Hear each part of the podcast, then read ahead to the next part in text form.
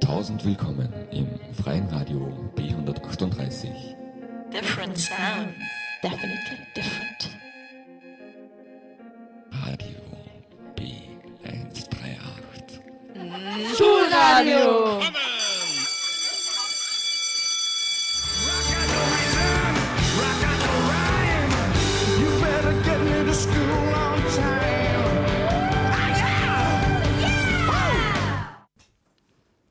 Herzlich willkommen, liebe Zuhörerinnen und Zuhörer. Hier sind Lukas und Franziska aus den siebten Klassen des Stiftsgymnasiums Schlierbach. Gemeinsam mit anderen Mitschülerinnen und Mitschülern besuchen wir den Wahlpflichtgegenstand Humanethik und Gesellschaftskunde. Dieser Gegenstand kann ab der sechsten Klasse gewählt werden und setzt sich jedes Jahr aus mehreren verschiedenen Fächern zusammen. Im Unterricht beschäftigen wir uns mit politischen, ethischen und sozialen Fragen. In der folgenden Stunde werden Sie drei Beiträge hören.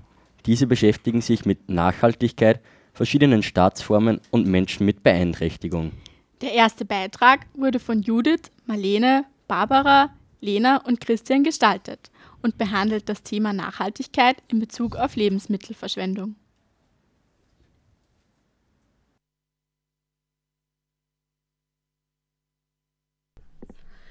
Nachhaltigkeit ist ein Handlungsprinzip zur Ressourcennutzung, bei dem die Bewahrung der wesentlichen Eigenschaften, der Stabilität und der natürlichen Regenerationsfähigkeit des jeweiligen Systems im Vordergrund steht.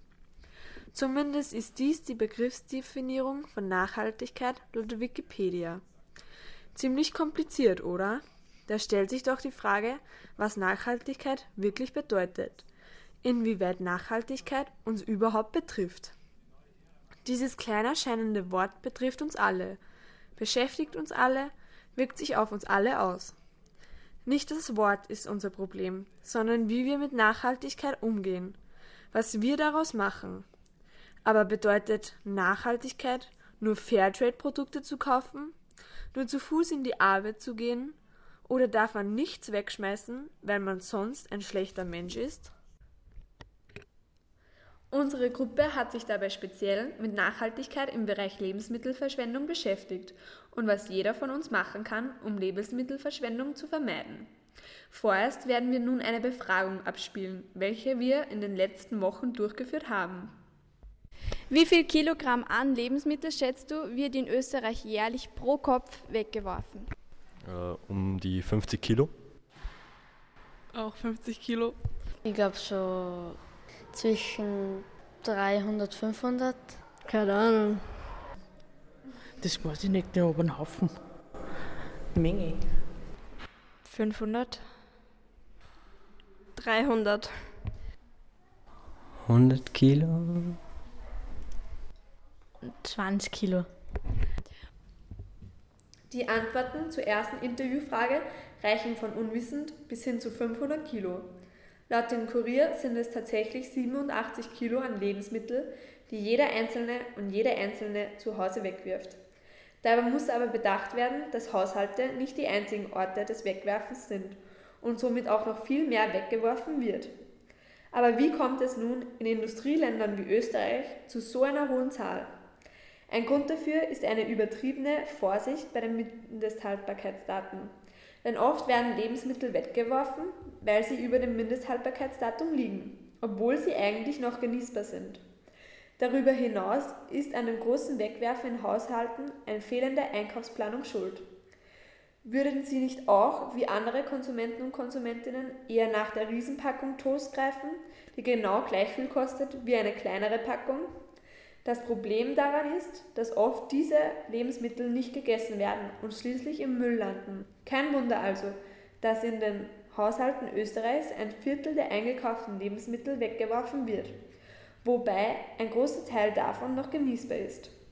Haben Sie gewusst, dass wir, wenn alle Menschen der Erde in den Bereichen Ernährung, Wohnen, Mobilität und Konsum so leben würden wie wir Österreicher, drei Erden bräuchten? Auch wenn 42 Prozent der gesamten weggeworfenen Lebensmittel auf das Konto von Haushalten gehen, gibt es natürlich auch andere Quellen. So landen in der Landwirtschaft und Produktion 39 Prozent an Lebensmitteln im Müll. Hinzu kommt, dass in der Gastronomie 14% und im Groß- und Einzelhandel 5% Nahrungsmittel verschwendet werden. Dabei sind Form und Aussehen der Nahrungsmittel große Probleme. Würden Sie nicht auch nach dem schönen großen roten Apfel greifen und nicht nach dem kleinen, nicht so glänzenden, der daneben liegt? Um nun einen besseren Überblick über Lebensmittelverschwendung im Handel zu bekommen, haben wir ein Interview mit der Besitzerin des Bauernladens in Kirchdorf geführt. Unsere erste Frage an Sie war, was den Konsumenten und den Konsumentinnen garantiert wird, wenn sie im Bauernladen biologische Produkte einkaufen. Wir haben, also unsere Eintrittsbedingung ist eigentlich eine Biozertifizierung. Es gibt ein paar Ausnahmen im Nahrungsergänzungsbereich bei Produkten, die es in Bioqualität noch nicht gibt oder nicht gibt. Aber sonst ist die Eintrittsbedingung bei uns kontrolliert biologischer Anbau. Okay, und viele Produkte sind dann auch nur Fairtrade? Das ist eine Zusatzgeschichte, die uns sehr willkommen ist, genauso wie in einer Sortimentsentscheidung ist so, wenn es zwei Produkte gibt und es gibt ein regionales, das auch sehr gute Qualität hat, dann bevorzugen wir das regionale. Und die zweite Frage war, wie es mit der Lebensmittelverschwendung innerhalb vom Bauernladen mhm. ausschaut, weil mhm. ja auch frische Weckerl und so verkauft werden. Mhm. mhm. Und da bestimmt ja auch was übrig bleibt. Genau, also prinzipiell ist so beim Gebäck, das geht großteils zurück, wobei wir haben mit den Bäckern eine Sonderregelung uns ausgemacht. Sie schreiben uns das Brot zurück und wir dürfen es den Sozialmarkt weitergeben. Da geht eigentlich der Großteil an den Sozialmarkt. Äh, sonst ist so, wir äh, haben ja jetzt unseren Mittagstisch. Das heißt, wir kochen einen Biobauernladen was unsere jetzt Gemüseschwund wesentlich minimiert hat. Ja. Also da wird einfach viel, was man, also wir kriegen täglich geliefert, was auch schon einfach ist, weil wir brauchen nicht horten und das wird uns dann aus diesem Grund auch nicht so viel schlecht. Und äh, ja, wir können einfach auch Dinge, die man nicht mehr verkaufen kann, aber gut verkochen, die wandern einfach zuerst in die Küche. Also es genau. gibt nicht so strenge Richtlinien wie in anderen Geschäften, wo es ja oft heißt, dass es nicht an das schlechte Lebens, also dass die eigentlich gleich weggeschmissen werden müssen.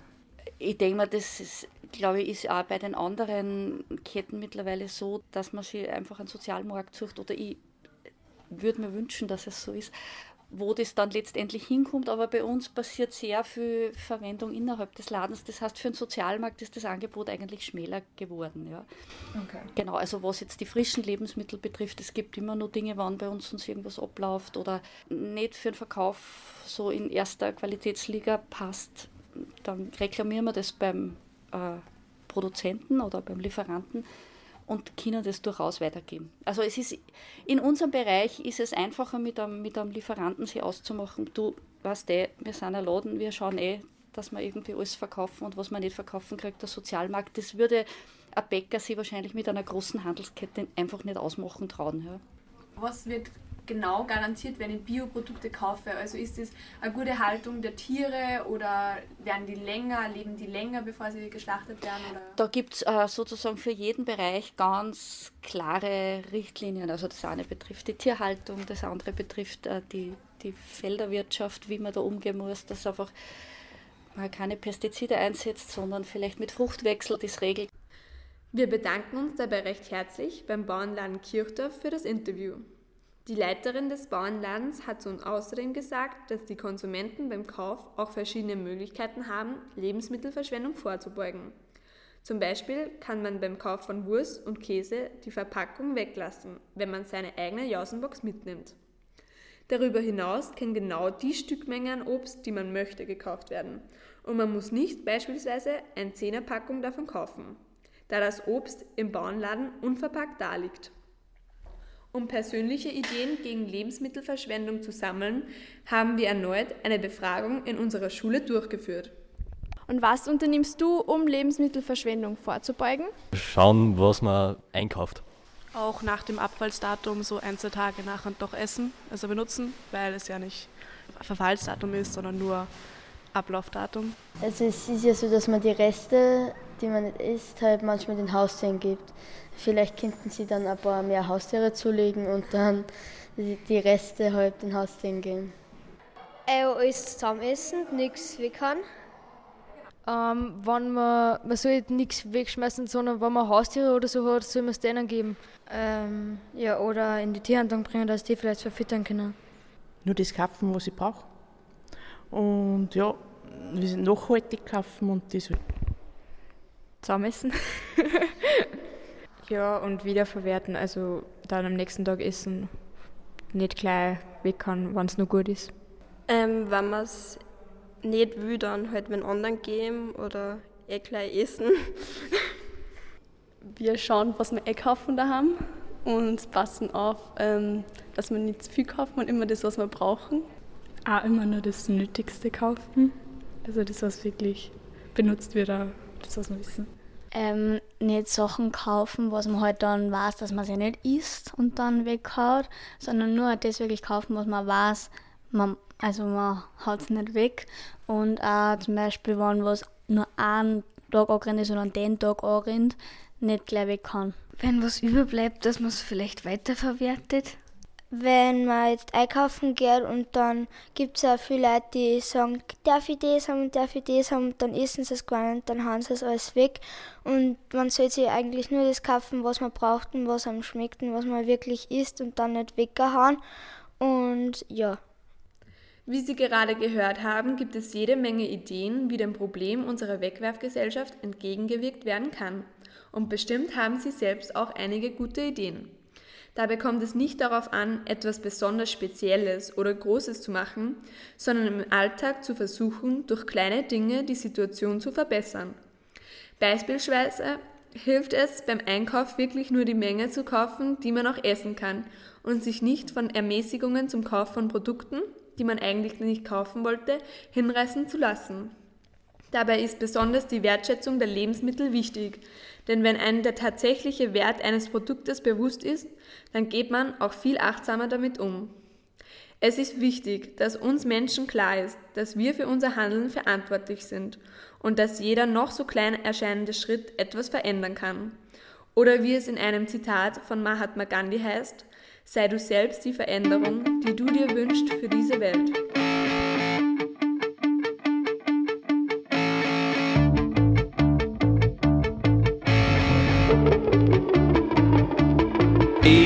Steppe in den Wald und lasse liegen, was mir aus der Hose plumpst. Ne Packung Beefy, Batterien und Plutonium.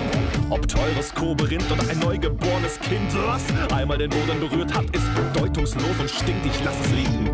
Lieber neue Waren statt verwahren. Nur muss ich jetzt beim Einkaufen Atemmaske tragen. Lieber liege ich im Gras. Frisch den Geist, frisch die Lunge. Bis ich merke, ich liege in aufgeweichten Kippenstummeln. Hörst du nicht den Vogel singen? Er zwitschert Lobeshymnen auf die Seen, in denen sogar die Fische oben schwimmen. Hörst du nicht die schöne Möwe neben der Ölfabrik? Ich würde gerne verstehen, was die sagt. Töte mich.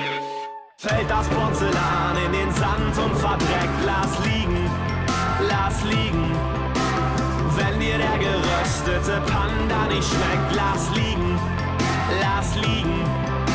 Ich wurde heute Morgen von einem Panzer geweckt, lass liegen, lass liegen, lass liegen, lass liegen bleiben. Drunter lag ein Mann, der seine Hand nach uns streckt, doch wir haben keinen Platz zu bieten. Lass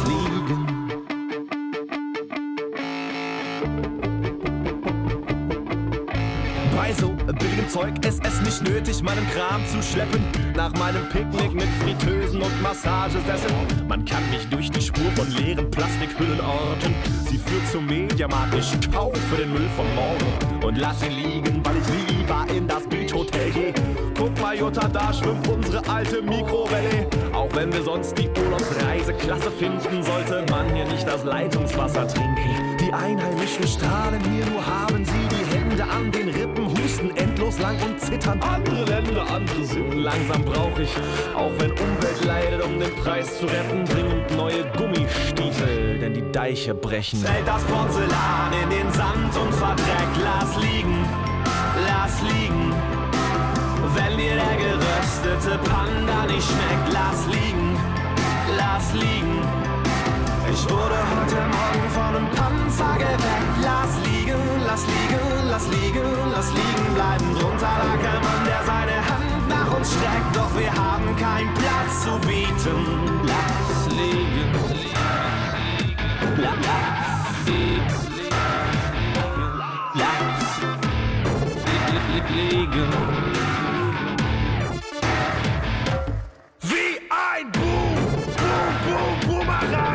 In den Wald, aber vergess, dass der auch rufen kann. Wie ein Boom, Boom, Boom, Boomerang. Ich werfe gerne weg, aber ich hab noch niemals gut gefangen. Wie ein Boom, Boom, Boom, Boomerang. Ruf ich in den Wald, aber vergess, dass der auch rufen kann. Wie ein Boom, Boom, Boom, Boomerang. Ich werfe gerne weg, aber ich hab noch niemals gut gefangen. Wie ein Boomerang.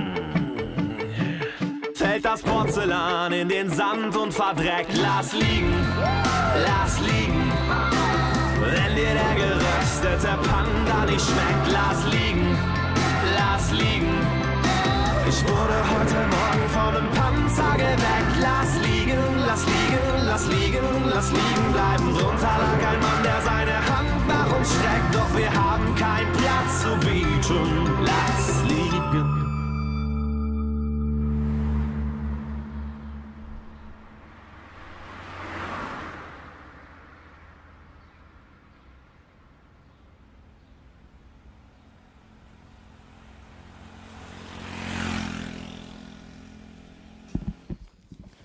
Herzlich willkommen zurück. Hier sind wieder Lukas und Franziska aus dem Gymnasium Schlierbach. Gerade eben hörten Sie den ersten von drei Beiträgen. Dieser erste Beitrag behandelte die Themen Nachhaltigkeit und Lebensmittelverschwendung. Wir besuchen in unserer Schule den Wahlpflichtgegenstand Humanethik und Gesellschaftskunde. In diesem Thema sind auch verschiedene Staats- und Herrschaftsformen ein Thema. Dazu haben Christoph, Lukas, Felix und Emanuel einen Beitrag vorbereitet, den Sie nun hören werden. Herzlich willkommen, liebe Zuhörerinnen und Zuhörer. Wir möchten Ihnen heute den Verfassungskreislauf näher bringen. Die Theorie des Verfassungskreislaufs wurde bereits in der Antike aufgestellt. Diese beschäftigt sich mit den verschiedenen Herrschaftsformen. Zuerst werden wir die Theorie und die einzelnen Herrschaftsformen erklären, danach anhand der Geschichte Österreichs erläutern und anschließend näher auf die derzeitige politische Situation Österreichs eingehen. Verschiedene Philosophen der Antike beobachteten über Jahrhunderte hinweg verschiedenste Herrschaftsformen. Dabei erkannten sie ein System. Die verschiedenen Herrschaftsformen wiederholen sich in einem gleichen Kreislauf immer und immer wieder. Auf eine Alleinherrschaft folgt die Herrschaft von mehreren und darauf die Herrschaft des Volkes. Diese Übergänge sind geprägt von Machtmissbrauch der Herrschenden. So kommt es, dass die Monarchie, also die Alleinherrschaft, zu einer Tyrannis entartet. Dabei herrscht ein Einzelner, der durch Gewalt an die Macht gekommen ist, in einem Klima der Angst. Die entartete Form der Aristokratie, die Herrschaft von mehreren, wird Oligarchie genannt. In dieser regieren wenige Reiche, die nur an ihren Eigennutz interessiert sind. Die letzte entartete Form, nämlich die der Demokratie, wird als Ochlokratie oder Herrschaft des Pöbels bezeichnet. In der Ochlokratie setzt die Masse ihre Entschlüsse mit Hilfe von Gewalt durch. Um den Rahmen des Projekts nicht zu sprengen, beginnen wir im Jahr 1804. In diesem Jahr endete das Heilige Römische Reich Deutsche Nation. Daraufhin gründete Kaiser Franz das Kaisertum Österreich. Im Laufe der Jahre fühlten sich viele Bewohner des Reichs durch diese absolute Monarchie unterdrückt. Ihr Wunsch nach Freiheit und Demokratie äußerte sich in einer Revolution im Jahr 1848. Infolgedessen wurden in den nächsten Jahrzehnten immer wieder neue Verfassungen verabschiedet und den Bürgern mehr Mitspracherecht versichert. Obwohl die absolute Monarchie von einer konstitutionellen Monarchie abgelöst wurde, stieg die Unzufriedenheit in der Bevölkerung weiter und gipfelte 1867 im Ausgleich mit Ungarn. Daraus resultierte das Ende des Kaisertums Österreich und der Beginn der österreichisch-ungarischen Doppelmonarchie, auch bekannt als K&K-Monarchie. Im frühen 19. Jahrhundert gab es in ganz Europa zahlreiche Konflikte und Spannungen zwischen verschiedensten Nationen. Das Attentat von Sarajevo auf den österreichischen Thronfolger Erzherzog Franz Ferdinand war der Funken, der das Pulverfass Europa zum Explodieren brachte. Von Anfang an war klar, dass eine Niederlage Österreich-Ungarns auch das Ende der Doppelmonarchie bedeuten würde. Als 1918 Österreich-Ungarn und das Deutsche Reich den Krieg verloren hatten, war somit auch das Ende der Doppelmonarchie gekommen. Anschließend wurde die Erste Republik gegründet, die erste Demokratie in der Geschichte unseres Vaterlandes. In späteren Jahren war die Erste Republik geprägt von Konflikten zwischen den beiden Großparteien, den christlich-sozialen und den Sozialdemokraten. Diese Konflikte entarteten sogar zu einem Bürgerkrieg. In den frühen 1930er Jahren entwickelte sich die Demokratie jedoch in Richtung eines faschistischen Staates unter Engelbert Dollfuß. Nach dem Tod Dollfuß übernahmen die Nationalsozialisten langsam aber sicher die Macht in Österreich. Mit dem Einmarsch deutscher Truppen und dem anschließenden Anschluss war die Republik endgültig zu Ende und Österreich ein Teil Hitler-Deutschlands. Nur 25 Jahre nach dem Ersten Weltkrieg eskalierte die Lage in Europa abermals und es kam zum Zweiten Weltkrieg. Dieser endete im Jahre 1945 und Österreich wurde wieder ein unabhängiger Staat. Auf die Phase der Diktatur unter Adolf Hitler folgte somit die Zweite Republik, welche bis heute andauert. Rückblickend auf die Fragestellung am Anfang, ob sich die antike Kreislauftheorie der Herrschaftsformen auf die österreichische Geschichte übertragen lässt, kann man sagen, dass sich die Herrschaftsformen zwar durchaus abwechselten und auch entarteten, jedoch nicht eins zu eins übereinstimmen mit der antiken Theorie. Nun geben wir euch einige Informationen über die Herrschaftsform der Zweiten Republik, der Demokratie. Derzeit herrscht in Österreich eine semipräsidentielle, repräsentative Demokratie. Semipräsidentiell heißt, dass das Regierungsoberhaupt und der Regierungschef nicht dieselbe Person sind. Repräsentativ heißt, dass das Volk keine direkten Entscheidungen treffen kann. Entscheidungen werden von Vertretern, die vom Volk gewählt worden sind, getroffen. Um die Meinungen einiger Menschen zu diesem Thema einzuholen, haben wir Interviews durchgeführt, die Sie im Folgenden hören werden. Welche Herrschaftsform herrscht in Österreich seit 1945? Eine Demokratie. Demokratie. Demokratische Republik. Demokratie. Welche Vor- und Nachteile sehen Sie in einer Demokratie? Man kann selber entscheiden, was man will und äh, man kann wählen. Das finde ich ganz wichtig. Vorteil ist auf jeden Fall, dass jeder Mensch dabei mitbestimmen kann und dass jede Stimme gleich gewertet wird. Vorteil von der Demokratie ist natürlich, ja, das Recht geht vom Volk aus und jeder kann sich halt ab dem Zeitpunkt, wo er das aktive Wahlrecht mit 16 hat, halt aktiv in die Politik mit einbringen. Also Vorteile, dass das Volk mehr mitbestimmen kann. Also ich sehe generell in einer Demokratie relativ wenig Nachteile, weil es trotzdem die sinnvollste Regierungsform ist. Ein Nachteil ist natürlich, dass manche Prozesse sehr, sehr langsam gehen, also manche Entscheidungsfindungsprozesse, weil sich natürlich viele Parteien einigen müssen. Vorteil ist natürlich, dass das Volk grundsätzlich Mitbestimmungsrecht hat. Welche Parteien regieren denn gerade in Österreich? Die ÖVP und die FPÖ. Die ÖVP, Sebastian Kurz mit der FPÖ, Heinz-Christian Strache. Ja, Im Moment die ÖVP und die FPÖ. ÖVP und FPÖ. ÖVP und FPÖ. Finden Sie es persönlich gut, dass diese Parteien das österreichische Volk vertreten? Ja, ich denke, es ist ganz gut vertreten. Ich meine, sie haben doch eine absolute Mehrheit erreicht. Also die Mehrheit des Volkes hat sich dafür entschieden.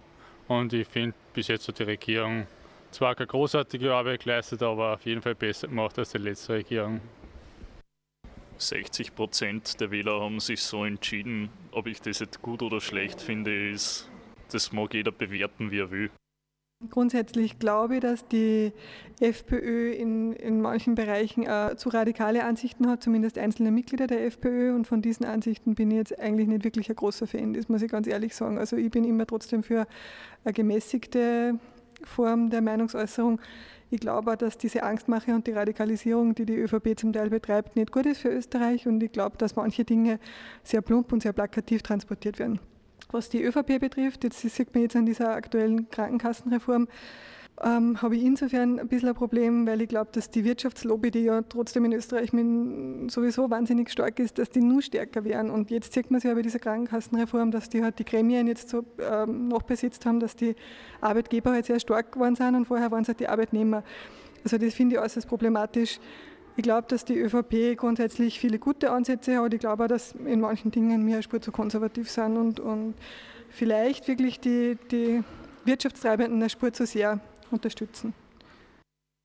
Was sind Ihrer Meinung nach die Gründe für den doch merkbaren Rechtsruck in der jetzigen Regierung im Gegensatz zu der vorherigen? Ich schätze mal einfach ein bisschen eine blauäugige, verfehlte Migrantenpolitik in 2015 und äh, dass die Binnengrenzen in der Europäischen Union nicht wirklich geschützt worden sind. Ich glaube, dass es relativ viel Unmut in der Bevölkerung ausgelöst hat und ich würde es auch nicht wirklich als Rechtsruck bezeichnen. Ich meine, die ganze Mitte verschiebt sich ja nach rechts. Also es ist ja auch irgendwie so, dass linke Parteien jetzt Themenfeder von der FPÖ oder von der ÖVP jetzt zum Beispiel aufgreifen. Ich meine, von meiner Sicht ziemlich offensichtlich. Ich meine, wir sind da am Hauptbahnhof und wenn man sich umschaut, welche Leute das da herumgehen und äh, wie sehr das das eigentlich jetzt seit 2015 sich geändert hat, ist, glaube ich, das ganze Asylthema ein wichtiger Grund gewesen, dass sie jetzt eben rechte Parteien durchgesetzt haben gegenüber den linken Parteien, die vorher am Werk waren. Ähm, ich glaube persönlich, dass der momentane Rechtsruck darauf zurückzuführen ist, dass eben sehr viele Menschen sich nicht wirklich Gedanken machen bzw. zu schlecht informieren sind und durch populistische Politiker das Ganze äh, ausgenutzt wird und somit auch der, das Unwissen oder auch die Verschlossenheit von Menschen äh, einfach benutzen, um ihre eigene... I lay awake in bed, I don't know how I got here, there's knocking on the door like one, two, three, four...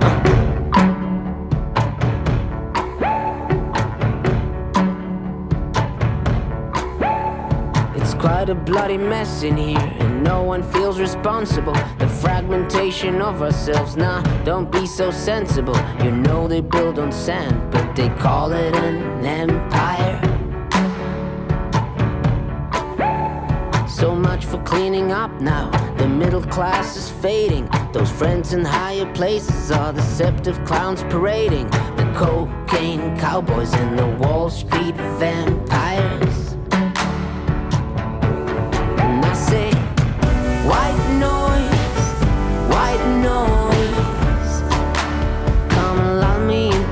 Sleep.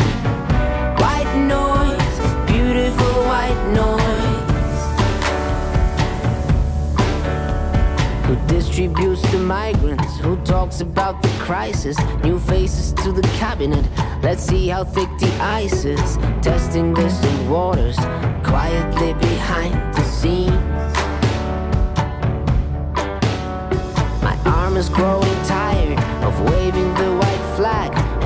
there's nothing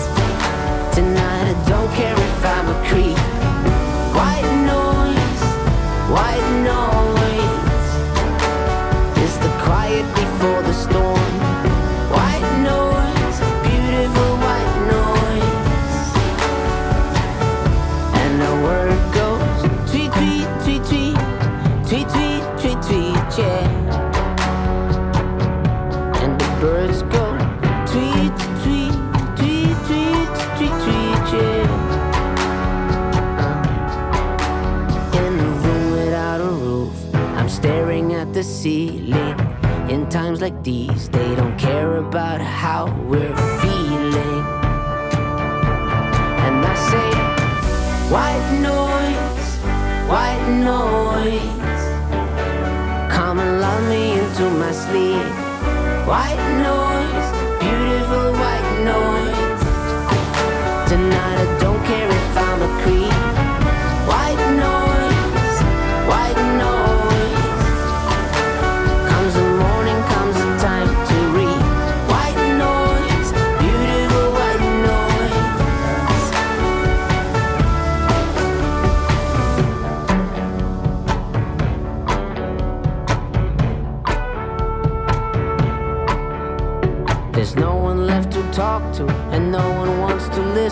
How can we right or wrong when all they do is reminiscing? Free speech echoes, echoes from the wall. I lean back in my camp chair, waiting until they fall.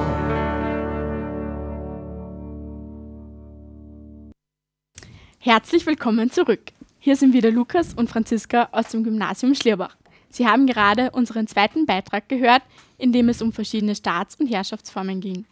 Wir besuchen in unserer Schule den Wahlpflichtgegenstand Humanethik und Gesellschaftskunde. In diesem Fach sind unter anderem auch Menschen am Rande der Gesellschaft ein Thema. Mit beeinträchtigten Menschen hat sich daher die Gruppe von Sarah, Judith, Jessica und Franziska auseinandergesetzt. In der Schule, in der Arbeit, im öffentlichen Verkehr. Wir begegnen Menschen mit Behinderung in verschiedenen Bereichen. Trotzdem können wir uns nicht vorstellen, was es bedeutet, nicht gehen, sprechen, sehen oder hören zu können. Deshalb ist der Kontakt mit Menschen mit Behinderung wichtig. Je besser wir sie kennen, desto besser können wir sie verstehen. Wir sehen, wo ihre Schwierigkeiten sind und wo sie von unserer Gesellschaft behindert werden. Wir lernen aber auch, Rücksicht zu nehmen und zu erkennen, welche Fähigkeiten in ihnen stecken. Wenn behinderte Menschen sich nicht an die Umgebung anpassen müssen, sondern sich die Umgebung an sie anpasst, spricht man von Inklusion. Behinderte Menschen sollen alle Möglichkeiten haben, die nicht behinderte Menschen haben. Wir möchten Ihnen nun einen kurzen Einblick in die Geschichte und in die heutige Situation vom Leben in der Gesellschaft gemeinsam mit beeinträchtigten Menschen geben. Die Definition von Behinderung laut der UN-Behindertenrechtskonvention ist Menschen, die langfristige körperliche, seelische, geistige oder Sinnesbeeinträchtigungen haben, welche sie in Wechselwirkung mit verschiedenen Barrieren an der vollen, wirksamen und gleichberechtigten Teilhabe an der Gesellschaft hindern können. Leider wurden beeinträchtigte Menschen im Laufe der Zeit nicht immer als vollwertige Mitglieder unserer Gesellschaft gesehen. Um Ihnen die Geschichte von diesen besonderen Menschen näher zu bringen, möchten wir auf einige Zeitepochen kurz eingehen. In der Antike hing das Leben eines Beeinträchtigten stark von den Familienmitgliedern ab. Entweder wurden sie unterstützt oder sie wurden ausgesetzt und waren somit auf sich alleine gestellt. Obwohl im Mittelalter der Gedanke der Nächstenliebe weit verbreitet war und es auch schon Einrichtungen für sie gab, wurde eine Beeinträchtigung als Strafe Gottes oder Teufelsbesessenheit gesehen – Dementsprechend wurden Beeinträchtigte auch verstoßen oder als Jahrmarktattraktionen vorgeführt. Anders als im Mittelalter wurde eine Beeinträchtigung in der Neuzeit als medizinisches Problem gesehen. Deswegen wurden die damals als Krüppel bezeichneten auch in Anstalten untergebracht. Der Selbsthilfebund für Körperbehinderte setzte sich am Anfang des 20. Jahrhunderts dafür ein, statt dem Begriff Krüppel die Bezeichnung Körperbehinderung zu verwenden zu dieser Zeit war es mit beeinträchtigten Kindern erstmals erlaubt, in die Schule zu gehen, jedoch getrennt von nicht behinderten Kindern. In der NS-Zeit wurde das Leben von Menschen mit Beeinträchtigung als lebensunwert gesehen. Unzählige Zwangssterilisationen, grausame medizinische Experimente und Tötungen fanden statt. Im Zuge des Euthanasieprogramms war das Schloss Gschwend in Nerhofen an der Krems eine Zwischenstation für Personen auf dem Weg in die Tötungsanstalt Hartem – Damals wurden im Schloss Gschwend ebenfalls grausame Versuche durchgeführt. Heute ist es ein Landespflege- und Betreuungszentrum. Frau Michaela Gruber, eine Pflegerin im Schloss Gschwend, wird uns nun einen kurzen Einblick in das Leben und Arbeiten mit Beeinträchtigten geben. Ja, hallo, ich bin Michaela Gruber. Ich möchte mich vielleicht kurz vorstellen. Ich arbeite in, der Pflege- und im Pflege- und Betreuungszentrum des Landes Oberösterreich. Äh, wir begleiten hier in Schloss Gschwend äh, Menschen mit psychischen Erkrankungen und geistigen Behinderungen. Ich arbeite in der Tagesstruktur, genau gesagt in der Kreativwerkgruppe, in der Tongruppe unseres Hauses. Was soll man im Umgang mit Beeinträchtigten beachten? Also grundsätzlich gilt für mich, jeder ist, wie er ist. Das ist zu akzeptieren und auch zu respektieren. Es ist wichtig, genau hinzuhören, zu beobachten, zuzusehen, es lassen sich dadurch eher fähig, viele Fähigkeiten und Interessen äh, der einzelnen Personen erkennen. Und es gelingt vielleicht zu verstehen, wie er so sich jemand so benimmt, wie er sie benimmt. Also warum hat er gerade mit einem Wutausbruch zu kämpfen? Warum schreit er? Warum ist er aggressiv gegen sich oder gegen andere? Warum agiert jemand ständig grenzüberschreitend? Und äh, sich auch zu fragen, was könnte dahinter stecken? Ist das Angst, wie derjenige Aufmerksamkeit, ja, um sich besser in die Lebenswelt vom anderen hineinversetzen zu können, äh, ist es oft auch recht hilfreich, wenn man sich mit der persönlichen Lebensgeschichte äh, einfach beschäftigen will. In Bezug auf unsere Arbeitsgemeinschaft ist es mir sehr wichtig, dass sich jeder Einzelne wohlfühlt. Also das Einhalten in der Werkstatt von einfachen Verhaltensregeln und das Respektieren der Grenzen der anderen sind natürlich auch Themen, die uns täglich beschäftigen. Strukturen geben im Alltag Sicherheit und Halt. Welche Fehler werden oft gemacht? Also grundsätzlich gilt, selbst ist der Mann oder selbst ist die Frau. Das heißt, jeder soll selber tun, was er selber tun kann. Es besteht natürlich die Gefahr von Seiten der Betreuer, dass man sich zu oft einmischt, jemanden zu viel abnimmt und man muss sich auch dessen gewahr sein, dass man ihm da ein bisschen Selbstständigkeit damit nimmt. Man sollte sicher auch immer sich selber, sein eigenes Handeln kritisch hinterfragen. In unserer Arbeit muss man aber auch manchmal aufpassen, dass man dem anderen vor lauter guten Manner nicht zu viele Möglichkeiten anbietet und ihn damit überfordert. Oft ist weniger mehr. Bei manchen Emotionen unserer Bewohner ist es oft äh, sehr schwierig oder fast unmöglich, sich selber abzugrenzen. Man vergisst dann oft, oft wünscht sich derjenige vielleicht nur eine Betreuung in seiner schwierigen Situation, eine Begleitung äh, oder einen Zuhörer und keine Ratschläge. Wo leben die meisten von Ihnen? Also bis auf eine Dame, die teilbetreut zu Hause wohnt, leben alle Bewohner, die zu uns in die Werkstätten kommen, im Haus. Auf welche Einschränkungen treffen Beeinträchtigte in ihrem Leben? Menschen mit Beeinträchtigung sind in ganz vielen Bereichen sicher stärker auf Hilfe aus ihrer Umgebung angewiesen als wir zum Beispiel und sind dann auch gezwungen, sich in eine gewisse Abhängigkeit zu begeben. Das betrifft Alltägliches wie Körperpfleger, Nahrungsaufnahme, einfache Tätigkeiten oder zum Beispiel, man muss sich vorstellen, wie es ist, von A nach B zu kommen. Also ist auch oft nicht ganz einfach. Unsere Zeit ist sehr schnelllebig. Menschen mit Handicap tun sich oft schwer, mit technischen Veränderungen zurechtzukommen. Man stelle sich vor, ein Ticket jetzt am Bahnhof zu lösen, ist auch nicht ganz einfach, selbst für uns nicht. Äh, und zuletzt stößt man in unserer Gesellschaft mit, mit oft kreativen Verhaltensweisen auf Unverständnis dessen. Ja. Wie würden Sie die Beziehung zwischen Bewohnern und Personal bzw. zwischen Bewohnern beschreiben? Das Ganze vielleicht einfach mit ein paar Schlagworten. Lebendig, herausfordernd, herzlich, spontan, energiegeladen, vertrauensvoll, respektvoll. Bei unserem Besuch im Schloss Gschwend bekamen wir einen sehr interessanten Einblick in das Leben der Bewohner und Pfleger. Wir bemerkten, dass sich die Bewohner dort wohlfühlen und dass das Leben dort sehr emotionsreich ist.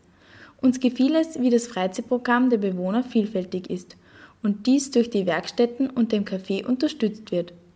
Wir möchten uns bei Michaela Gruber bedanken, dass sie uns unsere Fragen so bereitwillig beantworten konnte und uns dieses Thema noch näher gebracht hat. Heutzutage wird durch zahlreiche Konventionen und Gesetzesänderungen das Leben der Beeinträchtigten geschützt. Weitere Einrichtungen für Beeinträchtigte sind das Institut Hartheim und die Schön.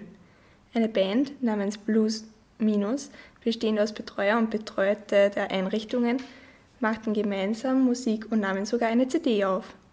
Mit diesem Projekt schlugen sie eine Brücke zwischen Menschen mit und ohne Beeinträchtigungen und förderten damit die Umsetzung des sozial integrativen Gedankens. Wir möchten uns hiermit bei dem Liedsänger Herbert sehr herzlich für die CD bedanken und dürfen Ihnen direkt im Anschluss ein Lied der CD vorspielen. Wir möchten unseren Bericht mit einem Auszug aus der Europäischen Menschenrechtskonvention, den sich jede und jeder von uns zu Herzen nehmen sollte, zu Ende führen. Alle Menschen sind frei und gleich an Würde und Rechten geboren. Sie sind mit Vernunft und Gewissen begabt und sollen einander im Geist der Brüderlichkeit begegnen.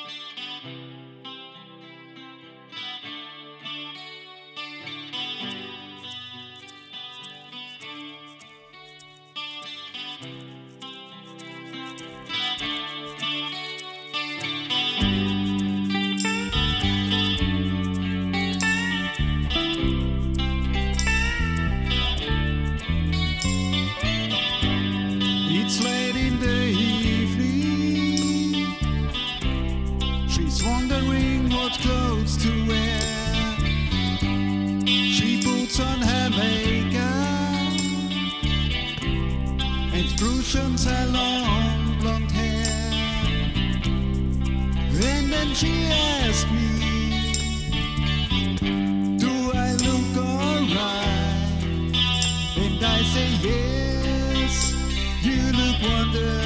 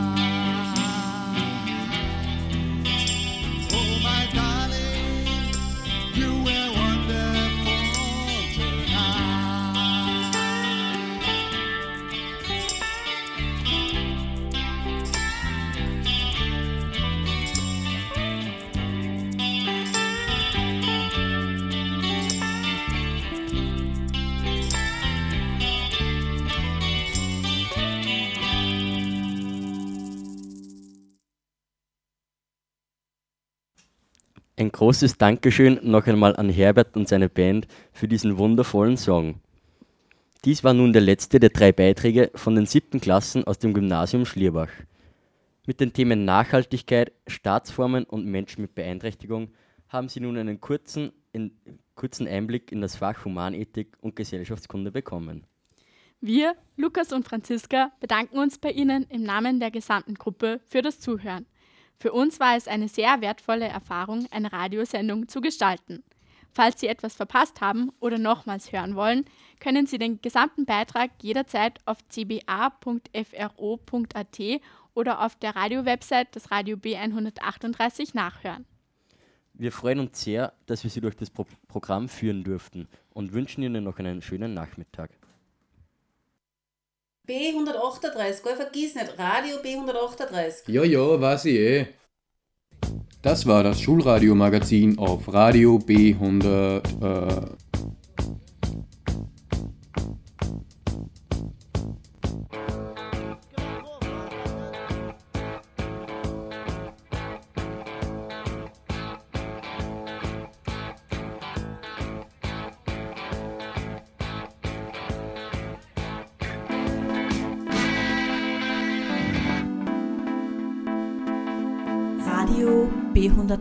Radio B138.